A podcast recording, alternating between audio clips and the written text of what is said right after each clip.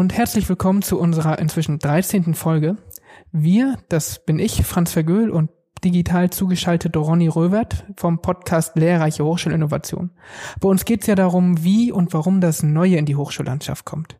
Bei unserem heutigen Thema könnte man darüber streiten, inwiefern es überhaupt neu ist. Es soll um Bildung für nachhaltige Entwicklung oder, wie wir im Gespräch wahrscheinlich oft sagen werden, BNE gehen.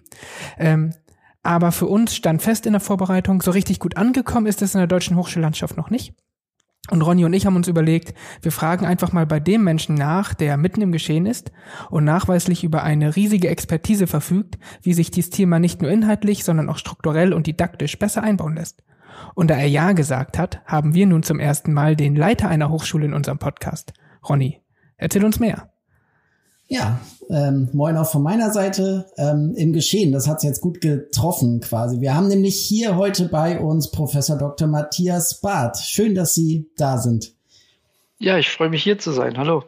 Ja, und Sie sind ja quasi mitten im Geschehen der ideale Gast für das Thema Bildung für nachhaltige Entwicklung, kurz ähm, BNE, sowohl eben aus der Forschungsperspektive als auch eben aus so einer Hochschul- verantwortlichen Perspektive und können das breit beleuchten. Ähm, ihre Forschungskarriere will ich jetzt nicht in der ganzen Vita wiedergeben, aber es ist schon wichtig zu wissen, glaube ich, aus welcher, ähm, aus welchen Erfahrungen sie sprechen, nämlich eben, dass sie unter anderem an der Leuphana in Lüneburg ja das Thema Bildung für nachhaltige Entwicklung aus der Forschung fokussiert haben, dort 2014 ähm, auch eben die Professur für eben den Fokus, wie ich gesehen habe, Sachunterricht und Bildung für nachhaltige Entwicklung hatten und mhm. jetzt seit 2021, also wir nehmen hier im Januar 2023 ähm, auf, also seit knapp zwei Jahren eben Präsident der Hochschule für nachhaltige Entwicklung. Die trägt es ja auch im Namen, das Thema. Also ich würde mal ganz zugespitzt sagen, Präsident einer nicht ganz gewöhnlichen Hochschule, wobei das wahrscheinlich viele Präsidentinnen und Präsidenten von ihrer Hochschule sagen würden. Aber hier geht's heute um nachhaltige Entwicklung und ich glaube, da kann man das sagen. Und ähm, daran anschließend auch vielleicht die erste Frage. Wie ist es als Präsident einer so besonderen Hochschule und warum ähm, freut Sie das besonders, diese Verantwortung wahrzunehmen? Das sind ja zwei Teile. Also als erstes ist es natürlich ähm, tatsächlich schon was Besonderes. Ich glaube, das würden mir auch die Kolleginnen und Kollegen zugestehen, dass ähm, nicht jede Hochschule so eine klare Ausrichtung hat. Ich sage immer, ich kann jedem in drei Sätzen erklären, wofür unsere Hochschule steht. Andere tun sich damit schwerer, weil Hochschulen ja auch ein breites Aufgabenspektrum haben. Aber hier in Eberswalde ist es tatsächlich gelungen, eine der zentralen Zukunftsfragen wirklich in den Mittelpunkt zu stellen und als Perspektive. Und das ist natürlich etwas, was mir schon immer in meinem Berufsleben, ähm, aber auch darüber hinaus, ähm, was ganz, ganz Wichtiges ist, ist das natürlich schön, wenn das so aufgegriffen werden kann. Und als Präsident hat man natürlich die Möglichkeit, und das ähm, macht den, äh, diese Arbeit halt auch attraktiv, tatsächlich aktiv mitzugestalten. Ja, und natürlich ähm, auch an Entscheidungen in einer Weise mitzuwirken und, und auch strategisch Richtungen mit anzustoßen, wie es in anderen Positionen vielleicht nicht so möglich ist. Und das macht mir sehr viel Freude und lässt mich jeden Tag eben mit sehr viel Lust an die Arbeit gehen. Das merkt man. Ähm, wir haben uns im Vorfeld so ein bisschen gefragt, wir würden gerne mal so ein bisschen inhaltlich auch reingucken in diese besondere Hochschule mit diesem wichtigen Thema und haben gedacht, vielleicht können Sie uns sagen, was sind so hochschuldidaktische oder inhaltliche Highlights beziehungsweise Leuchttürme, die für nachhaltige Lehre stehen? Jetzt auf uns in Eberswalde bezogen ja. auch. Ich fange mal mit genau. uns als Beispiel an. Ja, ähm, da gibt es natürlich einige. Also das erste, was uns natürlich unterscheidet, ist, ähm, während Sie haben ja gesagt, und da können wir gerne darüber noch drüber sprechen, dass das Thema vielleicht ja eigentlich oder diese Perspektive Nachhaltigkeit zu langsam ankommt. Sie kommt ja aber an und mehr und mehr Hochschulen finden auch ähm, Studienangebote oder entwickeln Studienangebote, die irgendwie mit Nachhaltigkeit zu tun haben, in irgendeiner Art und Weise. Bei uns haben alle Studiengänge, alle Studienangebote das gemeinsame verbindende Element, dass sie sich mit nachhaltiger Entwicklung beschäftigen. Das ist schon mal das eine Besondere. Und so können wir natürlich auch gemeinsam so diese Frage nachgehen, was macht denn dann das Eberswalder Studienmodell, eine besondere Beschäftigung mit nachhaltiger Entwicklung tatsächlich aus? Und ich glaube, über diese Merkmale können wir ganz gut beschreiben, was denn vielleicht auch ähm, aus meiner Sicht innovative, qualitativ hochwertige Lehre ist. Ja, und das ist als erstes für mich so ein ähm, Vergewissern der Lernziele und eine starke studierendenzentrierte Blick auf Kompetenzentwicklung.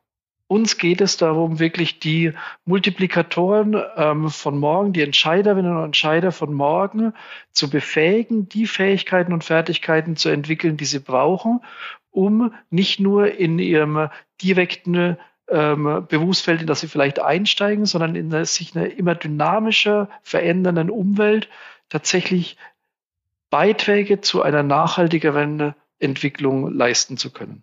Ja, also diese Kompetenzorientierung ist schon ein wichtiger Punkt. Ein Schlagwort, das man sicher an vielen Stellen hört, ja auch nichts Neues in der Hochschuldidaktik, was aber einige Konsequenzen mit sich bringt, wenn man dann in die Umsetzung denkt. Weil das bedeutet auch, dass wir dann unsere ähm, Lehrangebote natürlich kompetenzorientiert und damit vom Studierenden aus gedacht entwickeln müssen. Ja, und mir geht es im Wesentlichen darum, wenn wir über Lehre nachdenken, der, der Frage nachzugehen, wie können wir Möglichkeitsräume schaffen, in denen Studierende sich entfalten können. Und das klingt trivial, das ist aber in der Umsetzung, jeder, der sich mit Hochschuldidaktik mal beschäftigt hat, weiß das, nicht ganz so trivial. Und dann wird es aber spannend. Und dann ist eben die Frage, wie müssen wir solche Räume gestalten, dass Studierende sich einbringen können, dass sie quasi ihr eigenes, ähm, ihr, ihr eigenes Potenzial auch entfalten können. Ähm, wie können wir das in äh, Formate ähm, gießen, die immer noch den Ansprüchen an einem Hochschulabschluss ähm, genügen? Wie können wir Freiheitsgrade dort ermöglichen? Wie bringen wir das zusammen mit der Art und Weise, wie wir über ähm, äh, Prüfungsformate nachdenken? Das sind all die zentralen Punkte, wo es dann für mich ähm, eben spannend wird und wo so das Herz des Hochschuldidaktikers dann vielleicht ein bisschen höher schlägt. Mhm. Jetzt könnte ich äh, ein bisschen zugespitzt äh, ja zurückfragen und sagen, dass ähm, diese Kompetenzorientierung sollte ja eigentlich in allen akkreditierten deutschen Studiengängen Einzug halten, vor allen Dingen durch die Bologna-Reform und so sollte das ja eigentlich ähm, Anspruch für alle ähm, Module und Studiengänge sein. Können Sie vielleicht mal ein, zwei Beispiele geben, wo Sie sagen, nee, das ist nicht nur auf dem Papier, diese Kompetenzorientierung und Studierendenzentrierung, sondern das wird tatsächlich real gelebt in der Praxis verankert in Eberswalde. Auf jeden Fall. Also die, äh, versuchen wir das ein bisschen aufzurollen. Ja, Kompetenzorientierung sollte überall verankert sein. Jetzt wissen wir aber auch, in der Hochschullehre haben wir vor allem oft eine, die Kompetenz zur Kompetenzorientierungsverortung ähm, gut weiterentwickelt. Also wir können immer zuordnen, welche Kompetenzen vermittelt werden sollen. Das erste Problem ist aber vielleicht schon, wie ich es formuliert habe gerade, wenn wir nämlich Kompetenzen vermitteln wollen. Ja, weil das funktioniert ja schon nicht, sondern wir können ja nur Kompetenzerwerb ermöglichen. Und die Frage stellt sich natürlich, wenn wir Kompetenzorientierung auf der einen Seite hinstellen und auf der anderen Seite sagen, wir arbeiten mit Vorlesungen, in dem eben Wissen von einer Seite vermittelt wird und fragen das dann mit Multiple-Choice-Klausuren ab wo sollen denn dann Kompetenzen entwickelt werden? Ja, und für mich sind zwei Punkte wichtig. Das eine ist, es geht nicht nur um Kompetenzen an sich, sondern es geht um Nachhaltigkeitskompetenzen, also die Frage, wie kann man an der Zukunftsgestaltung aktiv beitragen? Also geht es um bestimmte Kompetenzen auch. Und auf der anderen Seite, das muss sich und schlägt sich bei uns nieder in der Art und Weise, ähm, wie auch didaktische Szenarien gemacht werden. Und jetzt bin ich dann bei den Beispielen, die Sie gewollt haben. Es geht zum Beispiel darum, dass wir sehr stark mit Praxispartnern zusammenarbeiten, transdisziplinäre Projektseminare machen, in denen wir, zweiter Punkt, problemlöseorientiert vorgehen. Also Studierende, die mit Praxispartnern, und da haben wir durch unsere Kolleginnen und Kollegen ein sehr gutes Netzwerk, tatsächlich Fragestellungen in die Hochschule reinbringen, ja, die für die Praxis relevant sind, die, die realweltliche Anknüpfungspunkte haben und die dann gemeinsam ähm, bearbeitet werden und Lösungen entwickelt werden. Also dass dieser ganze Prozess auch der Lösungsentwicklung die Studierenden dabei sind, ist wichtig. Es ist aber auch wichtig, dass das eben keine reinen Fallstudien sind oder von mir als Dozent ausgedachten Szenarien, was manchmal den Studierenden sogar mehr Spaß macht, weil dann kann ich das machen, was ich schon immer mal machen wollte. Ja, wenn es um, wenn es um Umweltthemen geht, dann wollte ich schon immer mal eine Broschüre drücken lassen. Dann interessiert mich auch vielleicht gar nicht so, ob das so erfolgreich am Schluss ist. Unser Weg macht mehr Arbeit, weil man mit den Praxispartnern erstmal überlegen muss, was ist denn eigentlich das Problem? Was zählt denn draußen? Und wo man diese Expertise von außen auch akzeptieren muss, dass die dann sagen, dies und jenes funktioniert aus den und den Gründen nicht, das kriegen wir nicht umgesetzt. Ja, der Vorteil ist dann, die Studierenden entwickeln tatsächlich Lösungen, die finden sie draußen in der Praxis wieder. Wenn die drei Semester später in ein Praktikum gehen, dann sehen sie vielleicht ihre Anwendung, die sie in einem Seminar entwickelt haben, tatsächlich in der Praxis implementiert. Und das ist so das Lernförderlichste, was man haben kann, weil das so, eine, so ein bestärkendes, so ein Empowerment, sagen wir, so ein bestärkendes Element ist, dass dann, dass man die Sinnhaftigkeit in seinem Lernen findet. Ja, ich äh, sehe Ronny nicken. ähm, das holt uns, glaube ich, hier schon ganz gut ab. Ähm, die Frage ist so ein bisschen, also Sie in Eberswalde können das ja auch vielleicht ganz gut machen. Ähm, was wir uns so fragen ist, wie kann man sowas in so bestimmten Rahmenbedingungen, die da drumherum sind, dieser Möglichkeitsraum für Studierende, sich entfalten zu können, von dem Sie gesprochen haben, ist ja irgendwie auch eingebettet in so größere Strukturen. Bologna, Prüfungsordnungen müssen geschrieben sein, die Studiengänge müssen akkreditiert sein, Hochschulen müssen finanziert sein, ausfinanziert sein, Drittmittel finanziert sein, wie auch immer. Ähm, wie sind solche Faktoren vielleicht für Sie auch hemmend oder rahmend oder vielleicht auch unterstützend? Vielleicht können Sie da noch so ein bisschen drauf eingehen. Hm. Also sie sind ja in jedem Fall immer rahmend und ähm, das ist mir schon wichtig an der Stelle festzuhalten, auch für Eberswalde. Also wir sind ähm, kein, kein, kein Traumland, wir ähm, arrangieren uns nicht außerhalb von Akkreditierungen, von Prüfungsordnungen. Unsere Abschlüsse ähm, sind alle akkreditiert, ähm, sind vom Ministerium geprüft und genehmigt und helfen den Studierenden ja ins Berufsleben zu kommen. Also das ist schon mal ganz wichtig. Wir haben die Rahmenbedingungen wie andere auch. Also ich wehre mich immer ein bisschen gegen dieses, ja, ihr in Eberswalde könnt das ja machen. Nee, wir in der Hochschule können das machen. So, das ist eine Entscheidung, die wir treffen. Und dann ist es die Frage, wie gestalten wir die Räume und wie gehen wir mit den Rahmen? die oft auch manchmal oder manchmal auch ein engeres Korsett sind tatsächlich um. Und ich glaube, das ist gut und wichtig, darüber nachzudenken, weil das sehen wir eine der für mich traurigen Entwicklungen, wie Bologna eigentlich umgesetzt wurde. Ich glaube, da wurde eine gute Bildungsidee ähm, bei uns manchmal sehr deutsch durchdekliniert und in einer Art und Weise umgesetzt, die ich nicht immer verstehe. Wir haben uns viele Freiheit, also es gibt einige Punkte, mit denen sicher auch Freiheiten eingeschränkt wurden. Wir haben uns aber auch viele Freiheiten selbst genommen. Ja, Bologna möchte eine Vergleichbarkeit von Studienabschlüssen und möchte eine kleinteilig, eine größere Kleinteiligkeit auch, ähm, um, um Schritte zu gehen, die man auch woanders hin mitnehmen kann. Und das sind alles richtige Ansätze aus meiner Sicht. Es heißt aber nicht, dass ausnahmslos jedes Modul bewertet werden muss. Es heißt nicht, dass wenn in einem Modul mehrere Veranstaltungen sind, die Dozenten jeweils einzelne Prüfungsleistungen machen müssen, die zusammen eine große Prüfungsleistung wird, dass wir also die Studierenden immer mehr überfordern. Wir haben an vielen Stellen tatsächlich die Freiheitsgrade, die uns auch geboten werden, nicht ideal genutzt. Und ich glaube, es lohnt sich darüber nochmal nachzudenken. Und dort finde ich eben leistet Bildung für nachhaltige Entwicklung in der Hochschulbildung einen guten Impuls, weil es viele Beispiele gezeigt hat, wie man es auch tatsächlich für Innovation in der Hochschullehre auch in diesem Rahmen nutzen kann.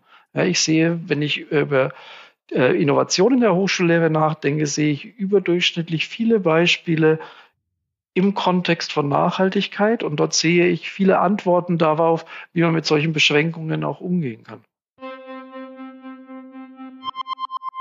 Community Werbeblock. Ich bin Johanna Springhorn und koordiniere an der Uni Bielefeld ein Projekt, in dem wir das Ziel verfolgen, digitale Elemente in die Präsenzlehre zu integrieren. Unser hochschulweites Lehrprojekt heißt Belinked und wird gefördert durch die Stiftung Innovation in der Hochschullehre.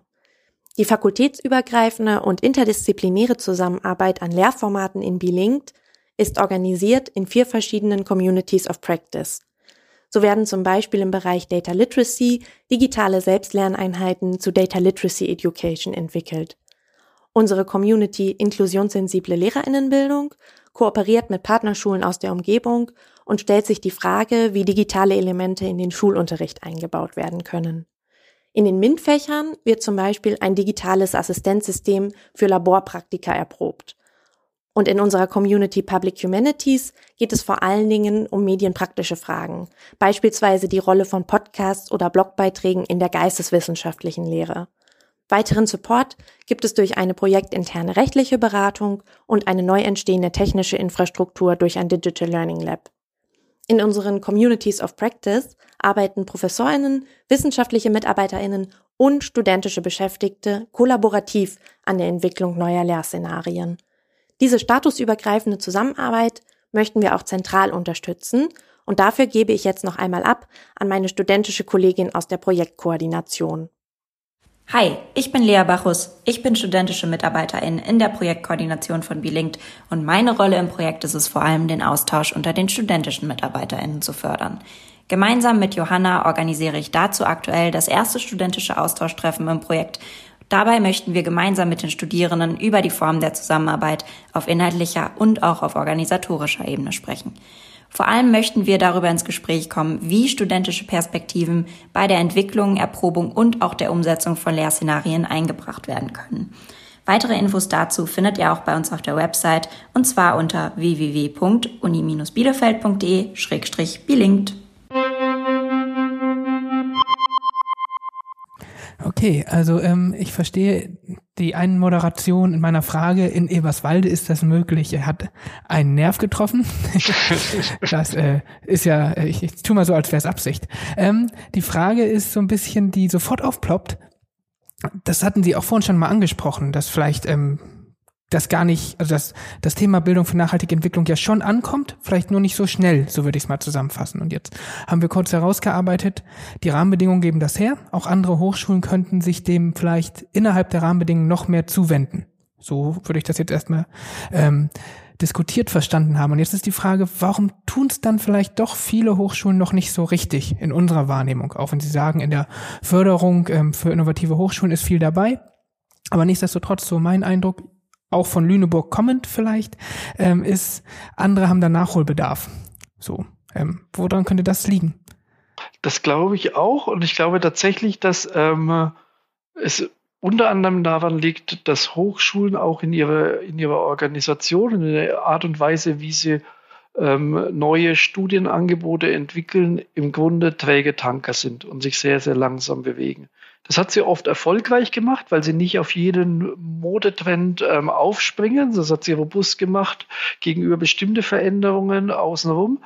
Aber es macht sie manchmal auch träge, ähm, so gesellschaftliche Bedürfnisse mit aufzunehmen. Ja, und ähm, ich glaube, man kann der Frage am besten nachgehen, indem man es andersrum aufzurt und sich fragt, warum haben denn bestimmte Hochschulen das aufgegriffen? und welche Vorteile hat das für sie gebracht? Und dann finden wir, und jetzt komme ich so ein bisschen zu meiner Forschung auch, weil das haben wir uns in der Forschung eben auch gefragt, so was macht das dann denn eigentlich mit denen, die es umsetzen? Dann kommen wir auf unterschiedliche Begründungslinien, wo das hilft und wer denn eigentlich die Treiber war. Dann sehen wir einerseits gerade kleinere Institutionen, und da würde ich Eberswalde mit reinziehen, die sagen, das hilft uns, ein Alleinstellungsmerkmal zu entwickeln. Also es ist ein echtes Branding, das uns hilft, Studieninteressierte zu gewinnen, Praxispartner zu gewinnen, Aufmerksamkeit in der Politik zu gewinnen. Das kann eine Möglichkeit sein. Eine andere ist tatsächlich ein ganz, ganz wichtiger Treiber für mich, dass die Nachfrage von innen oder von außen in bestimmten Bereichen plötzlich steigt. Wir sehen Industrien, in denen von außen die Nachfrage kommt, in dem es mehr und mehr Unternehmensvertreter gibt, beispielsweise, die sagen, wir brauchen nicht nur ausgebild, gut ausgebildete, sehr gut ausgebildete BWLer, wir brauchen BWLer, die mit Nachhaltigkeitsfragen ähm, umgehen können. Ja, die uns Antworten liefern können auf die Frage, wie wir aus, aus einer Corporate Social Responsibility Sicht uns weiterentwickeln. Ja, also das ist so von außen, von der Abnehmerseite herangetragene Bedürfnisse. Das andere, dann nehme ich immer so Uni Tübingen als ein Beispiel ist, wo Studierende richtig aktiv werden und das einfordern. Ja, dass sie sagen, ihr habt einen Bildungsauftrag, irgendwie uns auszustatten mit dem, was wir brauchen an Fähigkeiten, Fertigkeiten, um später agieren zu können. Wir müssen uns mit dem Zukunftsthema schlechthin mit nachhaltiger Entwicklung beschäftigen. Ja, da gibt es einige Beispiele, wo wirklich von Studierenden so dieser, dieser Druck von unten aufgebaut wurde, der dann auch tatsächlich aufgegriffen wurde und Eingang gefunden hat. Und insgesamt sehen wir es natürlich und das vielleicht sogar noch mehr an äh, Hochschulen für angewandte Wissenschaften als an Universitäten, dass dort, wo es ähm, eine starke Nähe zum Arbeitsmarkt auch gibt, dass Veränderungen, die auf dem Arbeitsmarkt ähm, ähm, geschehen, dass die tatsächlich dann auch aufgegriffen werden. Also man sieht ja eben den Bedarf ähm, für immer weiter ausdifferenzierte Berufsfelder im Nachhaltigkeitsbereich. Ja, ähm, dass das ein großer Arbeitsmarkt ist, das ganze Thema um erneuerbare Energien als, als nur ein Beispiel, ähm, auf das natürlich Antworten geschaffen werden. Weil wir uns ja immer in der Entwicklung von Studienprogrammen fragen, wo finden wir Studieninteressierte? Wo finden wir Expertise als zweites, ähm, dass wir dann auch gut ausbilden können?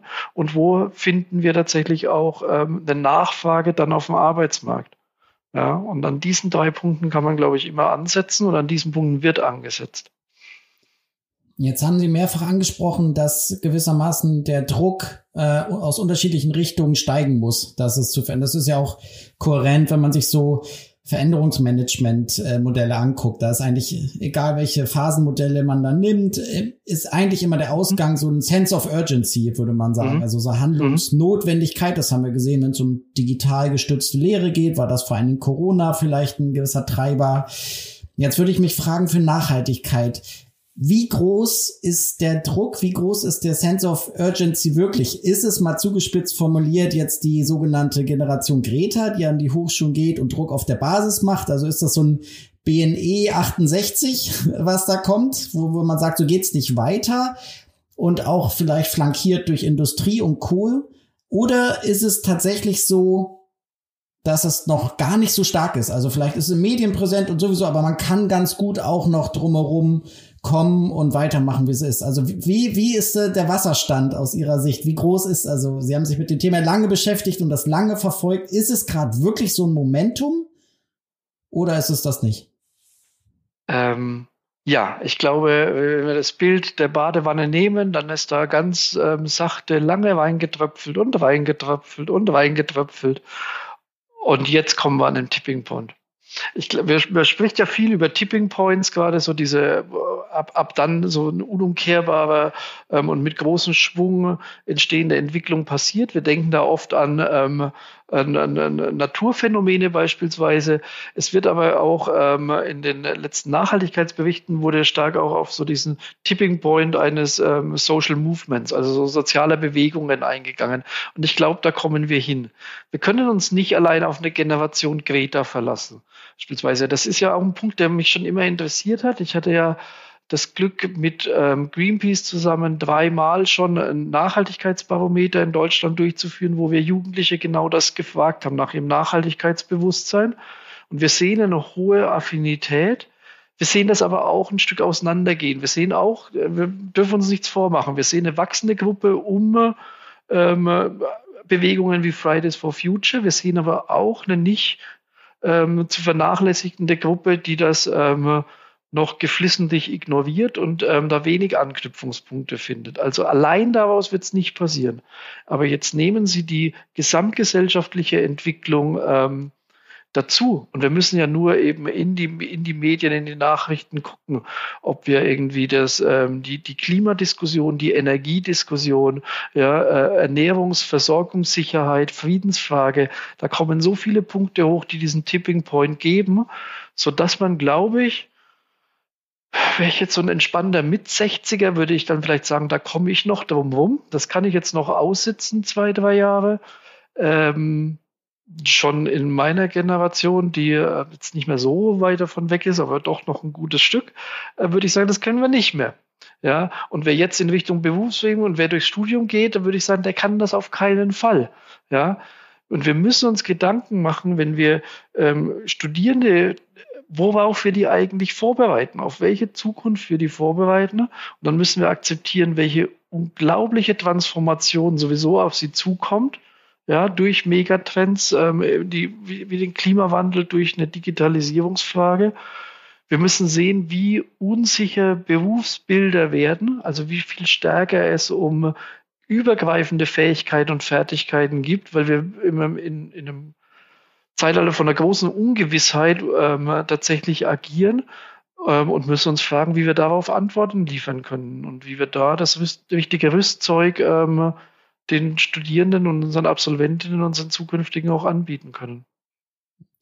Finde ich ein ganz äh, überzeugendes Bild, quasi den Tipping Point nicht nur so als Drohkulisse durch gewisse Umweltszenarien, sondern sogar als soziale, also positiv konnotiert als sozialen Veränderungsprozess. Ähm, wir äh, haben uns frühzeitig als Podcast immer als Mitmach-Podcast entschieden. Ist leichter gesagt als getan, aber das wollen wir immer leben. Bedeutet, äh, wir haben vorher äh, in sozialen Netzwerken bei Twitter und Mastodon gefragt, mal angenommen, wir hätten den Präsident der Hochschule für nachhaltige Entwicklung hier, ähm, welche Frage würde denn dort gerne gestellt werden? Und ähm, ohne große Überraschung kam jetzt wieder eine Frage aus Lüneburg, nämlich von Sebastian Möller, der seit die, diesem Monat äh, nach Lüneburg gegangen ist. Das heißt, ich bin jetzt hier umzingelt von Lüneburg äh, Alumni oder noch äh, dort Tätigen.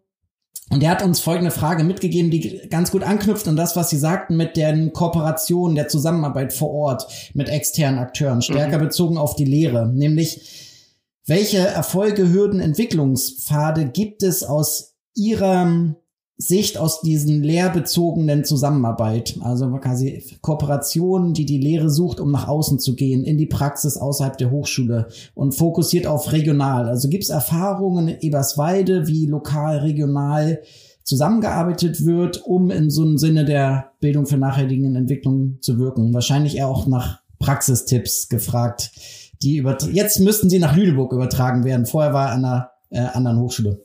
Okay, dass ich ja auch nicht nur, ich äh, will ja nicht nur den Werbeblock hier ähm, für Eberswalde führen, ähm, dann kann ich ja mal, um, um den, äh, den, den Fragenden dann abzuholen, kann ich auch das Beispiel Lüneburg nehmen, weil ich das ja ein bisschen kenne. Ähm, dort hat sich ähm, für mich auf eine ähm, so nicht planbare, vielleicht erhoffbare, aber nicht planbare Art und Weise ganz tolle Möglichkeiten der Mitgestaltung der Zusammenarbeit geboten, indem ein Projekt gestartet wurde unter dem Titel ähm, Lüneburg 2030. Ähm, da ging es darum, nachzudenken, wie wollen wir uns, dass unsere Stadt 2030 aussieht. Das war eine Initiative vom BMBF damals, die das Städten angeboten hatten, sich darum zu bewerben. Und den finde ich sehr smarten Move damals, den ähm, diese Ausschreibung gemacht hat, ist, dass er gesagt hat, es können sich aber keine Unis bewerben, die so gut sind im sich bewerben und dann irgendwelches Antragsblabla schreiben, sondern es müssen sich Städte bewerben, die dürfen aber gerne mit wissenschaftlichen Partnern zusammenarbeiten. Und dann gab es so ein mehrstufiges Verfahren, wie erst aus ganz vielen ersten äh, kleineren Projekten, dann so ein bisschen längere und dann tiefere Projekte wurden. Also es wurden immer diese, die, die Gruppe der Beteiligten wurde quasi immer weniger. Wenn am Anfang, ich weiß es nicht, vielleicht 100 Städte angefangen haben, waren es ganz am Schluss nur noch zwölf, die dann aber mehr Geld gekriegt hat, um ihre Pläne wirklich umzusetzen. Und so haben sich wirklich über dieses Projekt haben Verbindungen zwischen Praxispartnern aus der Stadt, und zwar aus allen Bereichen, Kultur, Sport, ähm, aus der Stadtverwaltung, haben begonnen und haben so nach Fragestellungen mit Studierenden gesucht. Wir haben äh, damals in Lüneburg äh, den Weg, den wir oft gehen, gesagt, wir fangen das über die Lehre an. Wir fangen dann mit Seminaren an, weil das ist irgendwie spannend. Da kriegen wir tatsächlich irgendwie äh, die Rückmeldung ganz direkt von Studierenden, was sie auch interessiert, mit rein. Und das hat sich über Jahre entwickelt und das sind ganz, ganz tolle ähm, Kooperationen entstanden und Folgefragen und Folgeprojekte eben, von, für, aus, ähm, von denen ich auch als Dozent dann profitiere, weil es eben nicht nur in meine Lehre geht, sondern ich eben merke, mit dem einen Praxispartner irgendwie, einem Entrepreneur, der irgendwie mit Kraftbier experimentiert und dort weitergehen will, kann ich auch ähm, mit einem BWL-Hintergrund beispielsweise als Dozent tatsächlich weitere Projekte entwickeln. Ja, und, und kann irgendwie auch ähm, Folgeprojekte machen, die mich auch weiterbringen, die auch wieder in die Lehre gehen können, aber nicht unbedingt müssen. Und das war ein äh, Prozess. Ich beschreibe das immer so Nachhaltigkeitsfragen und ähm, mit Praxispartnern zusammen. Das ist ja viel Vertrauensaufbau und Investition in tatsächlich nicht immer nur einfache Diskussionen. So, das lässt sich auch immer leicht sagen. Dort wurde es dann eben mal gelebt. Und da sieht man, was da über Jahre entstehen kann und wie viel, viel tiefere Beziehungen dann entstehen und wie ein Netzwerk tatsächlich entstehen kann, wo ich auch mal einfach zum Hörer greifen kann, weil ich weiß, wer so die Praxispartner in der Stadt sind und sage, wenn ich mal einen Experten brauche, der den Blick Mobilitätswende, Stadtentwicklungsperspektive reinbringen soll, dann kann ich anrufen weil der weiß, dass er auch bei mir anrufen kann und sich das gelohnt hat, mit mir mal zusammenzuarbeiten und dass es sich Spaß macht, mit meinen Studierenden zu reden, geht er auch ans Telefon und kommt dann auch in der nächsten Woche. Ja, und das kann man nicht einfach, das muss man über die Zeit aufbauen. Ja, ähm, das kann man nicht einfach ähm, erzwingen. Und dafür ist das ein ganz, ganz schönes Beispiel, wie eben aus dieser, wie dann Lehre, Forschung und Transfer auch tatsächlich ineinander greifen können. Ja, das war ein gutes Beispiel für so gelungene ähm, Entwicklungen oder auch für so eine gelungene Transformation. Gibt es auch vielleicht äh, noch mal so ein bisschen was Negatives? Also zum Beispiel auf der Turntagung, auf der wir ja gemeinsam waren, da war so das Motto schöner Scheitern, ähm, das mit uns mitgetragen wurde. Und jetzt hier die Frage, gibt es so für regionale Kooperation oder für transformatives Lernen ein Beispiel für schönes Scheitern aus Ihrem reichhaltigen Erfahrungsschatz? Und was können wir daraus vielleicht lernen? Also schöner Scheitern in der Lehre bin ich ja quasi Experte, weil was habe ich alles schon ähm, versucht und wie oft bin ich auf die Nase gefallen? Das gehört unbedingt dazu. Mit regionalen Partnern muss man ein bisschen überlegen. Ähm, ich glaube, also ein Beispiel, was ich hätte, ich habe ja, ähm, Sie haben ja meine Professur in Lüneburg auch genannt. Wenn ich eben an meine eigene Lehre jetzt wieder denke, äh, in meiner jetzigen Situation mache ich ja nicht Lehre selbst direkt. Ähm, da waren meine Ansprechpartner ja die lokalen Schulen und insbesondere die Grundschulen. Ähm, weil ich Bildung für nachhaltige Entwicklung, ich habe ausgebildet im Lehramt für den Sachunterricht und Bildung für nachhaltige Entwicklung war die Perspektive. Ähm, es hat eine ganze Weile gedauert, dort sich tatsächlich ein Praxisnetzwerk an Lehrkräften äh, aufzubauen. Und ähm, Gleichzeitig eigentlich ein Grund, warum es später geklappt hat, aber auch ein Scheitern war meine erste Tour, dass ich gesagt habe, in den ersten 100 Tagen, in denen ich anfange, ähm, in, in Lüneburg, als ich 2014 angefangen habe, in den ersten 100 Tagen möchte ich mindestens 50 Schulen besucht haben und dort irgendwie für meinen Ansatz der Zusammenarbeit und der Kooperation werben. Und ich war überzeugt, dass das so eine gute Idee ist, die ich habe, dass zwingend Lehrkräfte darauf ja eigentlich aufspringen müssen, weil das ist ja so eine wichtige Perspektive auch für den Unterricht, dass ja eigentlich ähm, so ein Projekt zu beginnen unbedingt, ähm, also wenn dann wenn ein Prof kommt und das anbietet, dann muss, wie kann man denn da Nein sagen? Ähm, hm. Ich habe gelernt, das kann man gut und das kann man sehr wohl begründet als Praxispartner, weil ich nämlich ähm, also weil ich vielleicht eine Fehler gemacht habe, den ich versuche, meinen Studierenden von Anfang an vermeiden zu lassen, weil ich gesagt habe, entwickelt nicht eine Idee und tragt die raus aus dem Elfenbeinturm, sondern geht ins Gespräch und fragt, was eigentlich, wo die Probleme sind und was eigentlich die wichtigen Fragestellungen sind. Und das hat damals nicht geklappt, weil ich quasi schon mit der Lösung, wir machen gemeinsam Projekte gekommen bin, was ähm, in der Sprache der Lehrer erstmal hieß, da kommt jemand, möchte was von uns und hat noch eine Aufgabe mehr in unserem übervollen Portfolio. Und ich habe es noch nicht geschafft, das so zu übersetzen, dass es heißt, ich habe ich kann euch helfen, eine Perspektive auf eure Fragestellungen, und bei Lehrern wären das ja zum Beispiel Inklusion, ähm, wären das ähm, Gerechtigkeitsfragen, wäre das ein, aber auch ähm, eine, eine Umweltbildungsfragen beispielsweise. Also Fragen, die ihr sowieso im Unterricht irgendwann aufgreifen müsst und ich kann euch dafür einen Rahmen und einen bieten, indem wir da gemeinsam dafür Lösungen suchen können. Ja, also in der Richtung bin ich da am Anfang wirklich gescheitert mit dieser Idee, ähm, weil ich genau in diese Falle getappt bin, dass man ja manchmal schon meint, man hat schon die Lösung und hat gar nicht gefragt, was eigentlich die Frage oder das Problem auf der anderen Seite ist. Ja, das hat jetzt bei mir tatsächlich auch einen äh, gewissen Punkt getroffen. Ähm, wenn ich das mal übertrage auf den Hochschulkontext würde ich sogar zugespitzt formulieren, wenn man sich das Feld der Hochschuldidaktik anguckt, dann ähm, mhm habe ich es bisher sehr häufig so wahrgenommen, dass es dort auch so, wir haben dieses Wissen, das müssten doch jetzt einfach mal die Lehrenden umsetzen. Methodisches Wissen zu Formaten, problembasierten Lernen und forschendes Lernen und so weiter. Und das müssen wir jetzt einfach raustragen. So, die müssen nur in unsere Workshops kommen. Dann haben wir es schon geschafft mhm. quasi. Und ich nehme das nochmal verstärkt jetzt wahr für, es ist ja auch eine Aufgabe der Hochschuldidaktik tatsächlich, für diese BNE-Themen in der Hochschule zu sensibilisieren. Das häufig einfach dieses, ähm, wir wissen, wie es geht und dann sollten die doch einfach uns folgen, aber gar nicht von den konkreten Problemlagen, Bedürfnissen der fachspezifischen Lehrenden vor Ort gedacht wird und es bisher besonders dort aus meiner Sicht ins Leere greift. Also ich glaube, wir haben viel erreicht in der Hochschuldidaktik, was das forschende Lernen betrifft. Da ist viel passiert, aber für das, ich sehe gerade keine große reich, erreichbare Perspektive, dass Bildung für nachhaltige Entwicklung aus dem Feld der Hochschuldidaktik gerade in die Breite der Lehre Einzug hält. Sehe ich das falsch? Weil das natürlich auch ein normatives Thema ist und das nochmal verstärkt äh, darum geht und viele vielleicht aus einer Abwehr- oder Nicht-Abwehrhaltung drauf reagieren. Aber da sehe ich gerade gar keinen Berührungspunkt der Hochschuldidaktik mit dem Feld.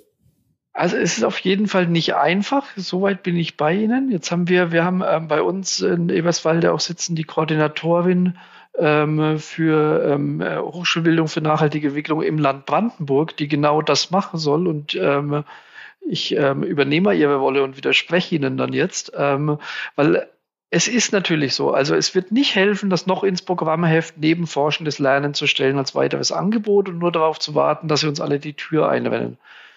Gleichzeitig wissen wir, wenn wir sowas umsetzen wollen, ist Weiterbildung ist für mich der Schlüssel, tatsächlich, um ähm, Bildung für nachhaltige Entwicklung auch in die Hochschullehre zu bekommen. Also es ist ein ganz, ganz wichtiger ähm, Hebel, um dort ansetzen zu können. So, was kann man jetzt machen? Für mich gibt's, wir haben ja einige ähm, Weiterbildungen auch mitkonzipiert, selbst durchgeführt. Für mich gibt es zwei wichtige Erfolgsfaktoren. Das eine ist genau dieses nach den Fragestellungen suchen und dort Angebote schaffen. Und das kann man mit Nachhaltigkeit hervorragen. Ich gebe da immer drei Beispiele. Es gibt so drei Trends, die ich sehe in der Hochschullehre, die verstärkt kommen. Ähm, die Frage, wie können wir interdisziplinär, problemlöserorientiert Studierende arbeiten lassen? Wo ich sage, ja, nehmt, nehmt eine Fragestellung aus dem Kontext von Nachhaltigkeit, dann müsst ihr sowieso interdisziplinär arbeiten und problemlöserorientiert ist dort zwingend notwendig. Das Zweite, wie können wir interkulturelle Lernangebote schaffen? Wo ich sage, ja, wenn ihr über spannende Themen interkulturell diskutieren wollt, dann nehmt Fragen der Nachhaltigkeit. Dann haben meine Studierenden Lust, mit, mit dem Kollegen und den Studierenden in Malaysia tatsächlich auch ähm, früh um acht in einen Videocall zu gehen, weil sie dann einen Mehrwert sehen. Ja? Und das Dritte, was wir ja immer sehen, wie schaffen wir es, ähm, so community-oriented, äh, wie heißt es auf Deutsch, also so Service Learning, das so sich auf die Kommune, auf die Praxispartner vor Ort ausrichtet, also dort auch ähm, Anknüpfungspunkte zu finden, wo ich sage, ja, Nachhaltigkeitsfragen sind genau das, wo wir, wo wir Fragestellungen finden. Also das sind Anknüpfungspunkte, wo ich den Lehrenden zeigen kann, wenn ihr eure Lehre dahin entwickeln wollt, ja, dann ist es nicht eins mehr, sondern dann ist es das Vehikel, dass ihr das schafft. Und das andere ist die Frage, wie führe ich denn ähm, Weiterbildung durch? Und ich meine, das wissen Sie auch und das machen Sie auch. In, das ist ja nicht was, was ähm, Hochschulbildung für nachhaltige Entwicklung für sich gepachtet hat. Das passiert woanders auch. Aber ich versuche es besonders in den Mittelpunkt zu stellen, dass wir immer sagen, die Lehrenden, die das machen, und die haben ja alle keine Zeit. Ja, weil meine, meine Lehrenden sind alle hoch engagiert und die machen tausend und zwei Sachen und haben eigentlich nie Zeit. Ähm, wenn ich die in die Weiterbildung kriegen möchte, dann muss ich ihnen einen echten Mehrwert bieten. Und der echte Mehrwert heißt, wir fangen an mit deiner Fragestellung, mit deinem Curriculum und wir entwickeln das weiter. Du gehst raus und musst dann nicht das umsetzen irgendwie, sondern du hast dann einen äh, Plan für die nächsten 14 Wochen im nächsten Sommersemester, wie du es machen kannst. Und das entwickeln wir in Gruppen gemeinsam. Ja, dass man mit mehr rausgeht und nicht nur mit dem Gefühl, man müsste noch mehr machen, rausgeht. Ich glaube, das ist ein wichtiger Unterschied. Mhm. Also gewissermaßen, wenn ich es äh, quasi verkürzt, die Handlungsorientierung, die ja so wichtig ist bei der Bildung für nachhaltige Entwicklung, eigentlich direkt mit Lehrenden erproben und nicht über Handlungskompetenz Ganz genau. sprechen oder Gestaltungskom genau, ja. Okay. Ganz genau. Ja, würde ich der, wenn Sie die, haben Sie gut eingenommen, die Rolle der Kollegin äh, quasi. Widerspruch akzeptiert. Vielleicht können wir es nochmal an einer anderen Stelle auch konkret machen. Also das fand ich jetzt auch schon sehr hilfreich. Wenn andere Hochschulen das bei sich so implementieren wollen, vielleicht auch so eine Kollegin haben wollen, wie Sie sie eine haben, damit das bei Ihnen klappt, ähm, und die Strukturen auf Nachhaltigkeit einstellen wollen, also wenn wir wollen, dass mehr Bildung für nachhaltige Entwicklung an den Hochschulen insgesamt auf allen Ebenen ankommt, wie können die das für sich übertragen? Was können Hochschulen tun oder was kann und muss an Hochschulen passieren, damit das da alles klappt? Das kommt darauf an, auf welcher Ebene Sie ansetzen wollen. Also mit wem spreche ich dort? Weil es ist, ich hätte unterschiedliche Antworten. Sind Sie ein Dozent an der Hochschule, der das machen möchte? Sind Sie ein Dekan? Zeit. Ja, wir können die Ebenen so durchgehen. Ähm, für einen Dozenten würde ich immer erstmal sagen, einfach machen. Ja, das ist ja das Schöne in der Freiheit auch von Forschung und Lehre, dass man das ja mal einführen kann und gucken kann, hilft es mir? Und hilft heißt ja, also ich hätte immer zwei Sachen gerne als Dozent. Ich hätte gerne Studierende, die möglichst motiviert sind, ja, wo ich, ich brauche keine Anwesenheitsliste, sondern ich weiß, die kommen sowieso, weil sie sich die ganze Woche auf genau diese Veranstaltung freuen. Ähm, und dass sie möglichst viel lernen. Weil es ist ja nicht nur, ja, nur freuen, kann man sich auch auf die nächste Folge Netflix. Ähm, es geht ja noch um ein bisschen mehr. Ähm, sie sollten also auch möglichst viel lernen. Und dann kann ich ja ausprobieren, inwieweit mir das hilft tatsächlich. Ähm, und dann gerade auch Beispiele, ähm, die es ja in, in, in vielen Netzwerken auch um ähm, Hochschulbildung für nachhaltige Entwicklung gibt, die auf solchen Konferenzen wie die Turn-Konferenz, die Sie genannt haben, vorgestellt werden, sowas auch mal auszuprobieren. Ja, in dem, in dem Raum, den ich habe, ist es ja erstmal nur, es macht Arbeit, ja, aber es, es hindert mich ja keiner dran, das umzusetzen. Schwieriger wird es auf den Ebenen drüber. Also wie kriege ich das tatsächlich auch in den Curriculum? Wie kriege ich das verankert? Wenn ich ein Studiendekan bin, der sagt, wir müssen da jetzt aber uns hinentwickeln. Wenn ich ein Studienprogrammsleiter bin, der das mit reinkriegen will. Dann ist es tatsächlich ähm, für mich eine Aufgabe des gemeinsamen Lernens ähm, und, und eine Entwicklungsaufgabe. Und da zeigt sich dann, wo Curricula tatsächlich aus der Zusammenarbeit und dem Zusammenbringen unterschiedlicher Expertisen entstehen. Ich sehe immer wieder Studienprogramme, die mehr oder minder aus Puzzlesteinen bestehen, wo man sagt, wir werfen die mal alle in eine Kiste und dann gucken wir, ob die Studierenden schaffen, daraus auch ein Bild zu machen wir haben ein Bild, mal gucken, welches Bild die Studierenden haben, aber ich mache dann, ich, ich liefere mein Puzzleteil, mein Klötzchen und ein anderer liefert ein anderes und das ist alles abgeschlossen. Für mich die spannenden Curricula und die spannenden Studienprogramme sind die, wo man sich ja auch überlegt, was passiert denn eigentlich spiralcurricular in meinem Studium? Ja, was, können, was kann mein Studierender nach einem Jahr, nach zwei Jahren, nach drei Jahren? Nicht nur in meinem Modul, in meinem Fach, das ich dazu liefere, sondern insgesamt. Wenn man also in diese Diskussion darüber geht, was sind denn die übergreifenden Bildungsziele, die wir erreichen wollen? Ja, und dann kann man dort eben auf der Ebene sich gut überlegen, wenn wir Nachhaltigkeit einbringen wollen, wo ist es ein Thema, wo müssen wir das auch inhaltlich berücksichtigen, wo bringt es ähm, Veränderungen in der Art und Weise, wie wir didaktisch vorgehen, das was wirklich bringt, wo kriegen wir die Kompetenzorientierung mit rein ja, wie bilden wir zu diesen übergreifenden Bildungszielen, diesem Abschlussprofil, das wir für ein Studienprogramm haben, vielleicht in den Blick? Ja, also ist es auf der Ebene vor allem eine gemeinsame Entwicklungsarbeit. Und dann können wir noch eine Ebene drüber, ja, wenn wir an die Hochschulleitung denken, wie kriege ich denn das rein? Ja, wenn ich das nicht schon im Namen der Hochschule habe, wie kann ich denn das machen? Und für mich sind es zwei wichtige Punkte, die relativ trivial klingen, in der Umsetzung aber manchmal schwierig sind. Die erste haben wir schon genannt, Weiterbildung. Ja, dass wir wirklich Professionalisierungsangebote schaffen und eine Kultur schaffen, in der Weiterbildung auch als ein wichtiger Bestandteil gesehen wird. Ja, das ist nicht einfach, das wissen wir. Ähm, gerade unter so Professoren in der, und Professorinnen in der Weiterbildung zu bekommen, weiß man, das ist nicht so einfach. A, weil sie super beschäftigt sind, B, weil sie ja schon einen relativ langen Ausbildungsweg hinter sich haben und ähm, manchmal im eigenen Duktus ja auch so eine Generalexpertise schon haben. Aber der zweite wichtige Punkt klingt auch trivial und ist in der Umsetzung meines Erachtens noch schwerer ist, wie können wir Incentives schaffen? Wie können wir Anreizstrukturen schaffen, dass man sich auch mit Nachhaltigkeit beschäftigt? Ja, und dass man sich mit Lehrentwicklung beschäftigt, die Bildung für nachhaltige Entwicklung mit einbringt. Denn wir sehen natürlich, und gerade an Universitäten, ähm, dass das Belohnsystem quasi ganz anders ausgerichtet ist. Ja, das fragt danach, wie viele Publikationen habe ich, wie viele Promotionen habe ich, wie viele Leute schleuse ich durch einen Studiengang, ähm, wie viel Drittmittel werbe ich ein. Ja, das sind klassische Kriterien, für die Anreizstrukturen geschaffen werden. Ja, ich gelte als besserer Professor, als bessere Professorin. Ich kriege mehr Leistungszulagen, wenn ich dort gut bin.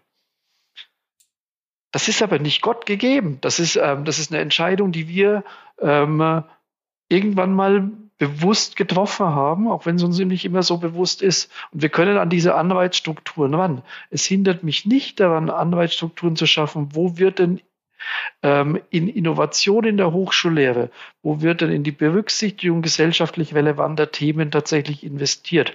Ja, wo werden denn Transferaktivitäten, der Aufbau mit Partnerschaften außerhalb der Hochschule ähm, tatsächlich vorangetrieben? Wo wird innovative Lehre tatsächlich mit vorangetrieben? Und das müssen wir viel stärker in den Mittelpunkt nehmen. Weil wenn wir ehrlich sind, dann hat Lehre im Dreiklang von Forschungstransfer und Lehrtätigkeiten oft nicht den Stellenwert, den es eigentlich haben sollte. Ja, das ist unsere vornehmste Aufgabe, die wir an Hochschulen und Universitäten haben. Ja, das sollte eigentlich immer als an erster Stelle stehen und von dort aus weitergedacht werden. In der Berufungspraxis, in den Anreizstrukturen, wie sie in der Hochschule sind, ist es leider oftmals nicht der Fall. Das mhm. können wir aber verändern. Ich würde gerne noch mal einhaken bei der quasi in der Hochschulstruktur obersten Ebene, weil wir nicht immer das Glück haben, einen äh, Hochschulpräsident und eine Hochschulpräsidentin hier zu haben, und zwar was die Leitung betrifft. Es gibt ja gerade den Trend, dass es ganz viele neue Vizepräsidentinnen für dann explizit Nachhaltigkeit gibt. Häufig noch mit einem anderen mhm. Ressort zusammen, selten mhm. explizit. In meiner anekdotischen Wahrnehmung ist das ein Trend, den man quasi sieht. Mhm. Ist das richtig? Braucht es, sollte jede Hochschule eine Vizepräsidentin, Vizepräsident für Nachhaltigkeit haben? Vielleicht dann daran gelagert auch noch eine Stabsstelle und explizit ähm, Personen, die sich dem widmen? Oder sollte nicht der oder die Präsidentin sagen, ich stehe dafür ein, es braucht ja jetzt nichts extra für. Das wird von oben bis unten durchgedacht? Das ist eigentlich gar kein Entweder-Oder. Ähm, tatsächlich. Ich glaube, es braucht diese Vizepräsidentenposten. Ich halte das für eine tolle Entwicklung. Ich habe mich, ja, wenn, wenn eine, eine, große Universität wie die TU Berlin jetzt eine ähm, Vizepräsidentin, eine junge Kollegin, eine tolle Kollegin, ähm, hat und beruft auf eine Vizepräsidentschaft für Sustainability and Transdisciplinarity, also auch noch den Transdisziplinaritätsbegriff, ja auch keine Selbstverständlichkeit an Hochschulen oder Universitäten, ähm, dann ist das eine tolle Entwicklung, weil das ein erstes sichtbares Zeichen dafür ist und damit auch ein Kulturwandel, was einem wichtig ist. Weil man kann ja auch für Digitalisierung, für also es gibt ja andere widerstreitende Themen, die man auch setzen könnte. Und das ist schon ein erstes Zeichen. Das ist kein Wegdeklinieren mehr. Ich habe da irgendwo in meinem großen Verwaltungsapparat auch jemanden neben Hausmeister sitzen und der kümmert sich um Klima und Gedöns. Ja, nee, ganz oben in der Hochschulleitung ist das mit verortet. Aber natürlich wirklich wirksam wird das dann erst, wie es sich durchdekliniert, was von dort aus auch ähm, geschafft werden kann an Rahmenrichtlinien, die dann nach unten durchgehen müssen. Und das muss natürlich auch von einer Präsidentin, von einem Präsidenten mitgetragen werden. Ich würde aber sagen, und so, so, sehe, so lerne ich das kennen, auch wenn ich mit den Kolleginnen und Kollegen spreche, dass man eine Vizepräsidentschaft in die Richtung besetzt hat, ist schon ein erstes präsidiales Zeichen auch an der Stelle, ist eine Festlegung für eine Agenda, weil man könnte das auch in andere Richtungen besetzen. Man hat immer nur begrenzte Auswahl an Vizepräsidentinnen und Posten. Das bringt ja manchmal dann auch diese unglückliche ähm, Aneinanderreihung von Aufgabengebieten, aber man hat es schon in der Hochschulleitung mit verortet. Ja, und damit hat man ähm, den Auftrag gegeben, sich damit auch zu beschäftigen. Und ich würde dann immer sagen, das ist der Auftrag an diese Menschen, immer wieder das aufs Tablett zu bringen, auch mal unbequeme Fragen zu stellen und das eben zentral in die Entscheidungen in der Hochschulleitung mit reinzubringen. Die Gefahr, wenn ich das ganz bei mir, dass ich sage, das ist Chefsache, das ist so wichtig, das ist Chefsache, mache ich alles selbst. Ich mache ganz schön viel selbst, wenn der Tag lang ist. Ähm, das geht auch unter. Also es kann wirklich, für mich ist es kein Wegdeklinieren, sondern es ist wirklich jemanden damit tatsächlich auch empowern, an der Stelle das sichtbar in die Institution zu bringen und ihn daran ja auch zu messen dann. Man sollte mir nach sechs Jahren auch sagen können, warum hat sich das gelohnt? Was sind denn tatsächlich, wo sind die sichtbaren Anknüpfungspunkte? Was hat sich verändert? Okay, ähm, das war jetzt quasi die, die große Ebene, die wir uns auch ab und zu freuen, wie hier anzureißen. Jetzt nochmal runtergebrochen. Bei uns geht's ja, wie kommt das Neue äh, in die Hochschule mit Fokus vor allen Dingen auf Lehre und, und Bildung. Und ähm, Sie haben ja immer die Doppelrolle, quasi jetzt haben Dreifachrolle. Präsident, äh, Forscher zu BNE, aber früher und ja teilweise immer noch auch mit Lehrpraxis.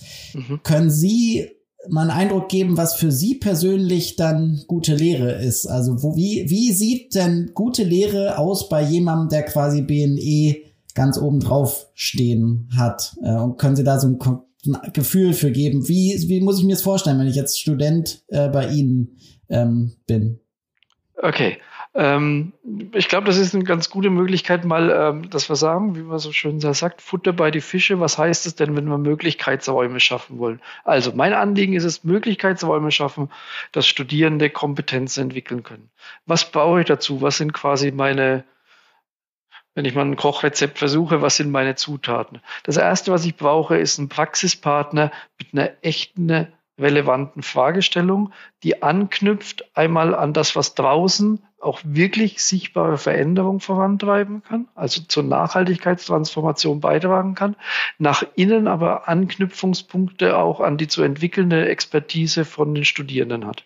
Ja, so einen Praxispartner suche ich mir. Das kann ein Schulleiter sein, der sagt, wir möchten, wenn ich jetzt an, an das schulische Setting denke, wir möchten irgendwie ähm, Maßnahmen zur Umgestaltung unseres, ähm, unseres ähm, Schulhofes beispielsweise unter Nachhaltigkeitsaspekten vorantreiben. Ja, und wollen dort neue Möglichkeiten des draußen Lernens schaffen. Ja, also so jemand muss ich mir ranholen. Fragestellung. Ähm, ich brauche dann Möglichkeiten, wie die Studierenden ähm, erstmal diese Fragestellung gut mit dem Praxispartner verhandeln können, wie sie sich notwendiges Wissen auch aneignen können, Expertise von außen. Dazu sollte ich mir mit überlegen, wen man vielleicht mit dazu einlädt, was ich an Expertise vermitteln kann, ihnen dann aber auch ein Feld zu ermöglichen, selbst zu suchen, welche Expertise brauchen wir noch und wie holen wir die ran. Ja, dann komme ich in so eine Moderatorenrolle, dass die mir sagen, wir brauchen jetzt aber noch jemanden, der sich auskennt mit den Vorgaben von der Kommune, der ja irgendwie der, der Hof gehört, was man überhaupt umbauen darf. Ja, dann ist es meine Aufgabe, irgendwie ähm, Kontakte herzustellen, sowas mitzukriegen und das zu ermöglichen. Dann brauche ich Freiräume, wie man auch wirklich intensiv sich mit so einem Thema beschäftigen kann. Also wie kann ich ausbrechen aus 90 Minuten Dienstagvormittag-Slots, die mir irgendwie einen Rahmenstundenplan gegeben hat, hinzu, wo kann ich mal intensiv tatsächlich auch in die Aushandlung gehen und wo kann ich auch das, den Seminarraum verlassen und rausgehen, wo es tatsächlich zählt. Ja, also indem ich vorher auch in der Planung mit dem Praxispartner aushandle, okay, wir kommen dann zum Samstag zu euch in die Schule, wir brauchen drei Klassenzimmer als Seminarräume und wir machen alles dort. Wir laden Leute ein, wir machen alles dort. Ja. Und dann muss ich mir überlegen, was sind denn Prüfungsformate vom Ende her gedacht, ähm, mit denen ich abfragen kann, dass die Studierenden tatsächlich auch die Expertise erwerben. Weil was zu oft ja passiert ist, dass wir ähm, fröhlich ähm, explorieren dann, die Studierenden dürfen losziehen, man probiert alles. Und weil ich als Dozent ja dann weiß, auch Bologna sagt, aber irgendwann muss ich ähm, zwei Zahlen mit einer Komma verbunden irgendwie irgendwo eintragen, dann schreiben die einen Bericht am Schluss. So. Ja, dann frage ich aber eigentlich Berichtsschreibekompetenz ab und noch nicht das, was ich vielleicht als Kompetenz, als Lernziel im Blick habe. Ja, also die Frage ist, wie kann ich auch das Prüfungsformat so anpassen, dass das, was ich von den Studierenden möchte, tatsächlich mit abgefragt werden kann. Ja, und dann gehe ich in so ein Beispiel rein, dass ich sage, ja, das müssen Sie in einer Art mündlichen Prüfung, so muss ich es benennen, damit es dann auch prüfungskonform ist, müssen Sie das beweisen. Was wir aber machen ist, das stellen Sie nicht mir vor, sondern das stellen Sie dem Kollegium der Schule vor. Die müssen dort quasi einen Pitch machen, wie man ja so schön jetzt sagt. Die müssen dort ihre Ideen vorstellen, begründen, müssen zeigen, warum das funktioniert und müssen sich auch einem Kreuzverhör aussetzen. Und dazu gehe ich auch vorher ins Gespräch mit dem Kollegium ähm, und ähm, stage das so ein bisschen. Also, ähm, dass ich schon sage, die und die Fragen sind schon wichtig, weil nicht nur, dass ihr seht, ob dieses Projekt gut ist, wir sind ja nicht nur produktorientiert, sondern wir wollen auch, dass die Studierenden was lernen.